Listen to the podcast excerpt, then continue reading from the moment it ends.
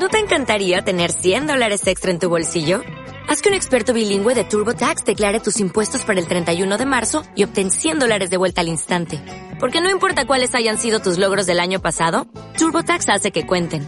Obtén 100 dólares de vuelta y tus impuestos con 100% de precisión. Solo con Intuit TurboTax. Debes declarar para el 31 de marzo. Crédito solo aplicable al costo de la presentación federal con TurboTax Full Service. Oferta sujeta a cambios o cancelación en cualquier momento.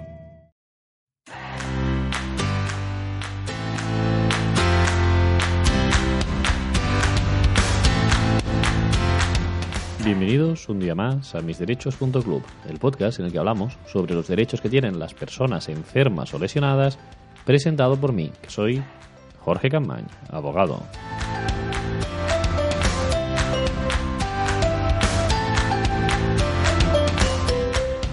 Muy buenos días a todos y feliz martes 10 de diciembre de 2019 en este episodio que es el número 153 que vamos a dedicar a hablar con el doctor Miquel Casas para hablar sobre la adicción a las drogas.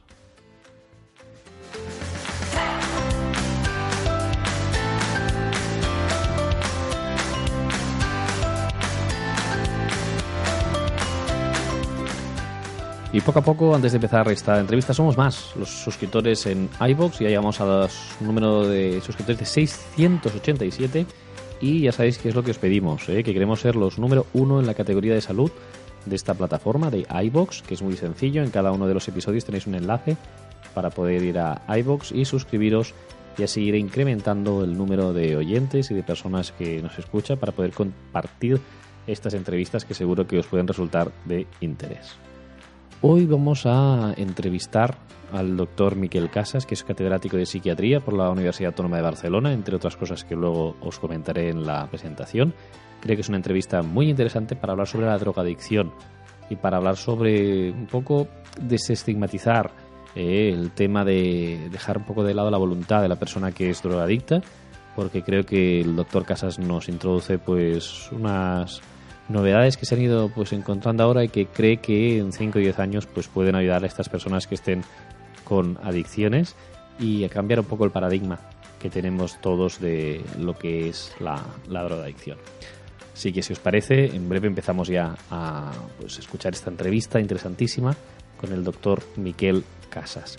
Antes recordaos también que podéis suscribiros a nuestro podcast, que es muy sencillo. Si entráis en la página web en misderechos.club, ahí tendréis un cajetín de suscripción en el que podéis introducir vuestro correo electrónico y vuestro nombre y os iremos enviando pues las preguntas que queréis que formulemos a los doctores, uno de sus episodios divulgativos o en otro tipo de contenidos. Muy sencillo y entre otras cosas pues hoy pues contestaremos a las preguntas que nos han enviado pues Esteban de Barcelona, José Luis de Guipúzcoa o Joan también de Barcelona.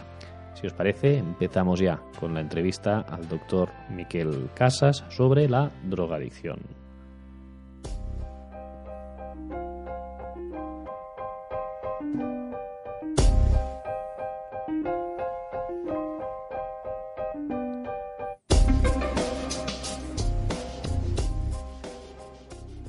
Tenemos con nosotros al doctor Miquel Casas. ¿Qué tal? Buenos días. Buenos días. El doctor Miguel Casas es catedrático de psiquiatría de la Universidad Autónoma de Barcelona, director del programa corporativo del Instituto Catalán de la Salud, trastornos del neurodesarrollo a lo largo de la vida, jefe del grupo de psiquiatría de salud mental y adicciones del BIR e investigador principal del grupo G27 del Cibersam Instituto Carlos III de Madrid y además presidente de la Asociación Española de Patología Dual. Por lo tanto, es una persona muy cualificada para hablar hoy aquí del tema de los trastornos de adicciones. Como es una persona que ha estado investigando a lo largo de su vida y sigue en esta situación, queremos saber cómo se enfoca hoy en día el tema de la drogadicción. Las conductas adictivas eh, pueden ser a sustancias químicas, es drogadicción, o a comportamientos, si son las adicciones comportamentales, como es el juego, eh, la adicción al trabajo, la adicción a droga, al, sexo, eh, la adicción a la gimnasia. Entonces, si hablamos de las drogodependencias, pues eh, ya en el 2011 el Instituto Nacional de Estados Unidos, que se llama NIDA, National Institute of Drug Abuse, dejó muy claro que las adicciones son una patología cerebral. No es una patología familiar, no es una patología social, no es debido al vicio, no es debido a a buscar el hedonismo, ni buscar sensaciones, ni vivir en barrios marginales, sino que es eh, producto de una disfunción cerebral, de una vulnerabilidad eh, cerebral que hace que determinadas personas, haciendo lo que mucha gente hace, queden enganchadas a estas sustancias. El ejemplo paradigmático es el alcohol. En España, en Francia, Italia somos países vitivinícolas donde el 95% de la gente ha consumido alcohol.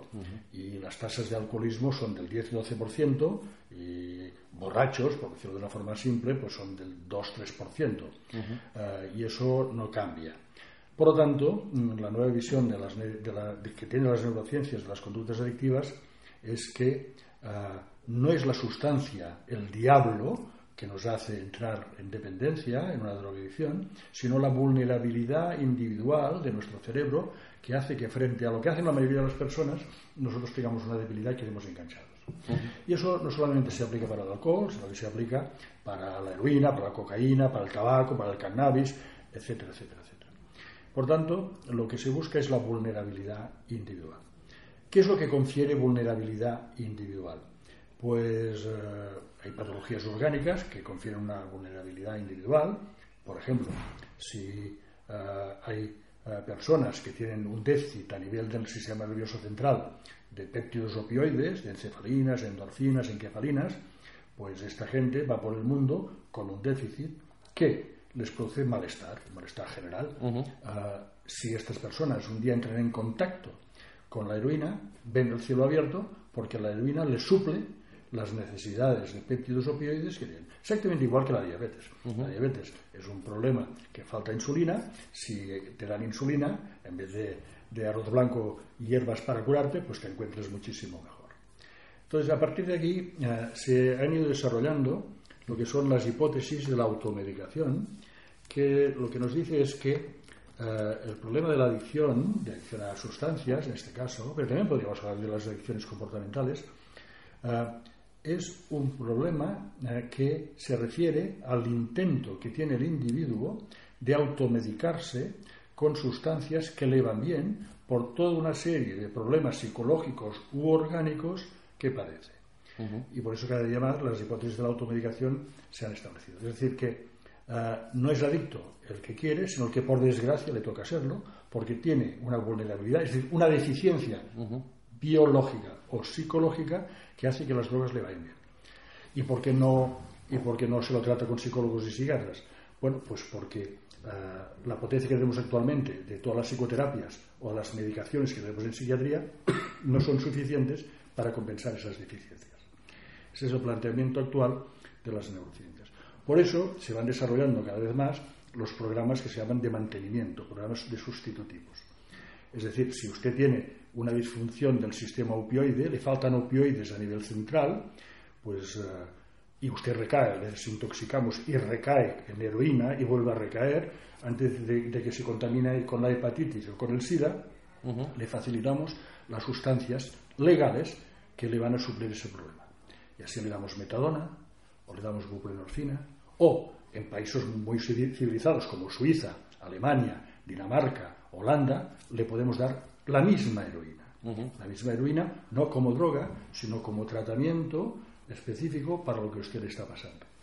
Y exactamente igual eh, con el tabaco ya se está haciendo. El tabaco, eh, usted no puede dejar de fumar, a pesar de que lo ha intentado 100 veces y ha recaído 101 vez, pues le vamos a suministrar toda una serie de sustancias que le quiten eh, el hábito, pero al mismo tiempo le suplan la necesidad de, de nicotina que tiene. Le ponemos eh, parches de nicotina, le damos nicotina intranasal, nicotina por vía oral, es decir, eh, esas son las modernas hipótesis de, la automedicación.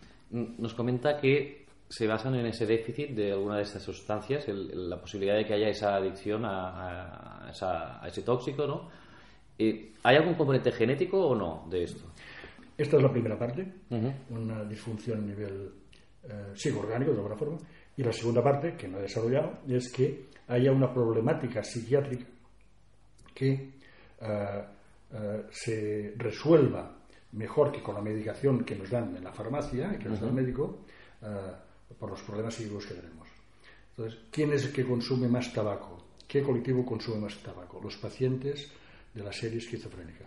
¿Cuál es el colectivo que consume más marihuana, cannabis? Los pacientes de la serie esquizofrénica. Y después vienen todos los pacientes psiquiátricos. Eso lo ha desembocado en lo que se llama actualmente patología dual. Yo soy el presidente de la Sociedad Española de Patología Dual. ¿Qué quiere decir? Que los factores de vulnerabilidad individual para el consumo de drogas son una patología orgánica que algunas veces no, aún no está totalmente demostrada, los péptidos opioides que le explicaba antes no está demostrado, estamos convencidos de que es así, aunque no esté demostrado, o bien el padecer una patología psiquiátrica que eh, se compensa con las drogas. Entonces, ¿cómo las drogas pueden compensar la patología psiquiátrica? Pues sí, eh, la marihuana es una droga y hay que desaconsejarla, pero la marihuana tiene dentro de, de sus componentes psicoactivos, tiene cannabinoides y cannabinoides que van muy bien para la patología psicótica o para la patología depresiva. Es decir, la mayoría de las drogas son drogas, por lo tanto hay que desaconsejar su uso, pero al mismo tiempo tienen posibilidades de ser medicamentos. Y así cada vez se están desarrollando más medicamentos que van a introducirse en el mercado. Ya en estos momentos hay ensayos clínicos que mm, van avanzando a gran ritmo, eh, haciendo que eh, componentes activos de la marihuana, como pueden ser los cannabinoles o cannabinoides, se utilizan ya como antidepresivos, como ansiolíticos y como antipsicóticos. Y dentro de cinco años tendremos medicamentos de eso. Ah, hay medicamentos que están en fase de ensayo clínico que provienen de los alucinógenos, la ciclidina, por ejemplo. La ciclidina en los hongos sagrados centroamericanos se está utilizando para el estrés postraumático, se está utilizando para la neurosis obsesiva, etcétera, etcétera, etcétera. Y siguen estudios con ayahuasca, siguen estudios en estos momentos con el éxtasis, siguen estudios que, mm, esos van un poquito más retrasados, con el famoso LSD.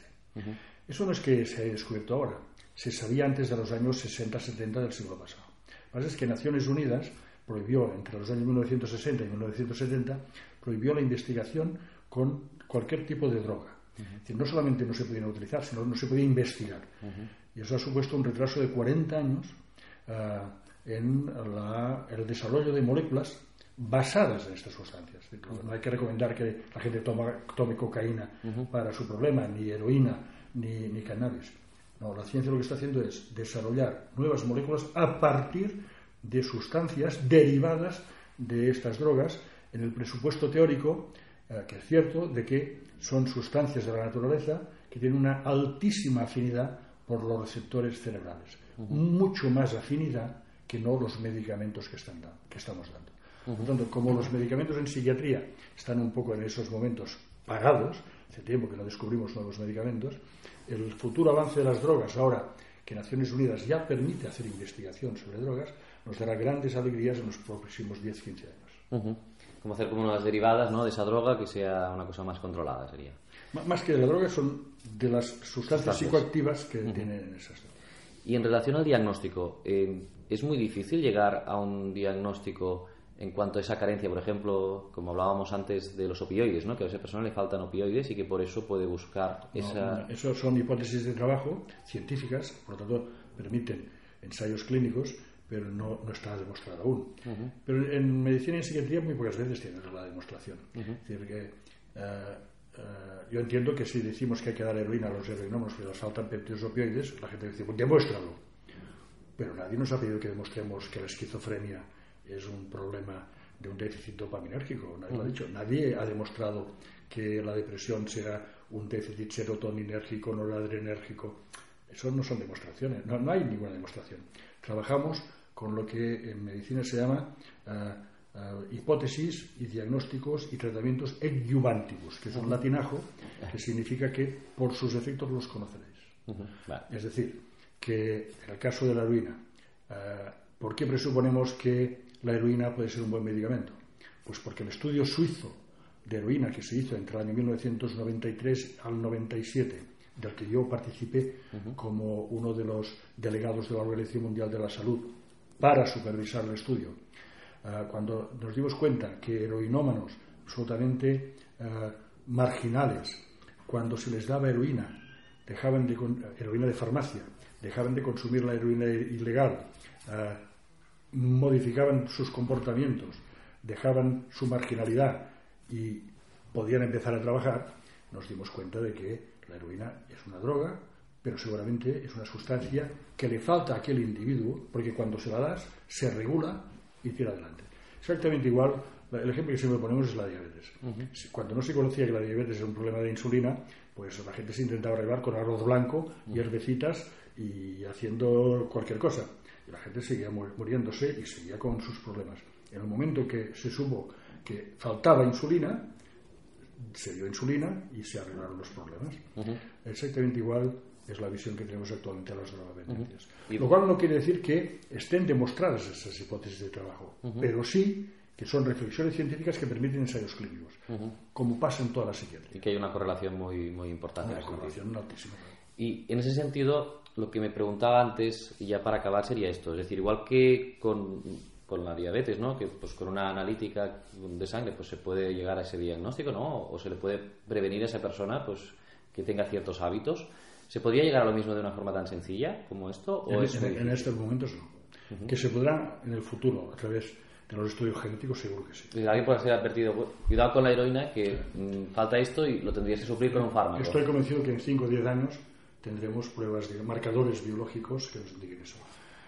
De todas formas, hay que tener en cuenta que las drogodependencias son uh, poligénicas, es decir, que no es un gen, no es descubrir el gen y que te den el premio Nobel, eso, no pasa, sino que uh, son uh, problemas que dependen de muchos genes y que tienen una gran relación con el medio ambiente, la epigenética. He dicho que no es un problema familiar, no es un problema social en su origen, pero sí en su salida. Es decir, pensar que solo desde la neurobiología, desde las neurociencias, vamos a resolver el problema de las adicciones, no es cierto. Podemos diagnosticar y podemos hacer el planteamiento teórico y buscar medicaciones para eso, pero sin el soporte familiar y sin una buena higiene social, eso no va a tirar adelante. Es decir, que es la combinación. Lo que pasa, lo que desde las neurociencias, sobre todo desde la patología de igual, estamos diciendo es que mucho cuidado con culpar a los padres, con padres separados, la madre no sé qué, eh, culpar a la sociedad, vive en un barrio marginal. Mucho cuidado, porque entonces eh, no entendemos qué es lo que pasa. Y estamos haciendo estrategias preventivas que sirven de poco. Que sirven de poco. Eh, el problema es neurobiológico, con base genética, con una vulnerabilidad individual que aún no conocemos muy bien. Sobre eso hay que aplicar las neurociencias.